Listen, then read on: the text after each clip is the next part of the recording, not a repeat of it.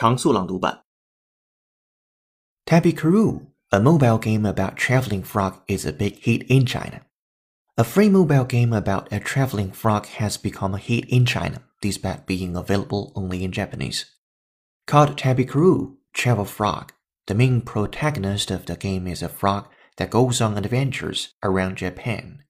Players collect clovers that grow in the frog's garden so they can buy supplies for the frog's journeys.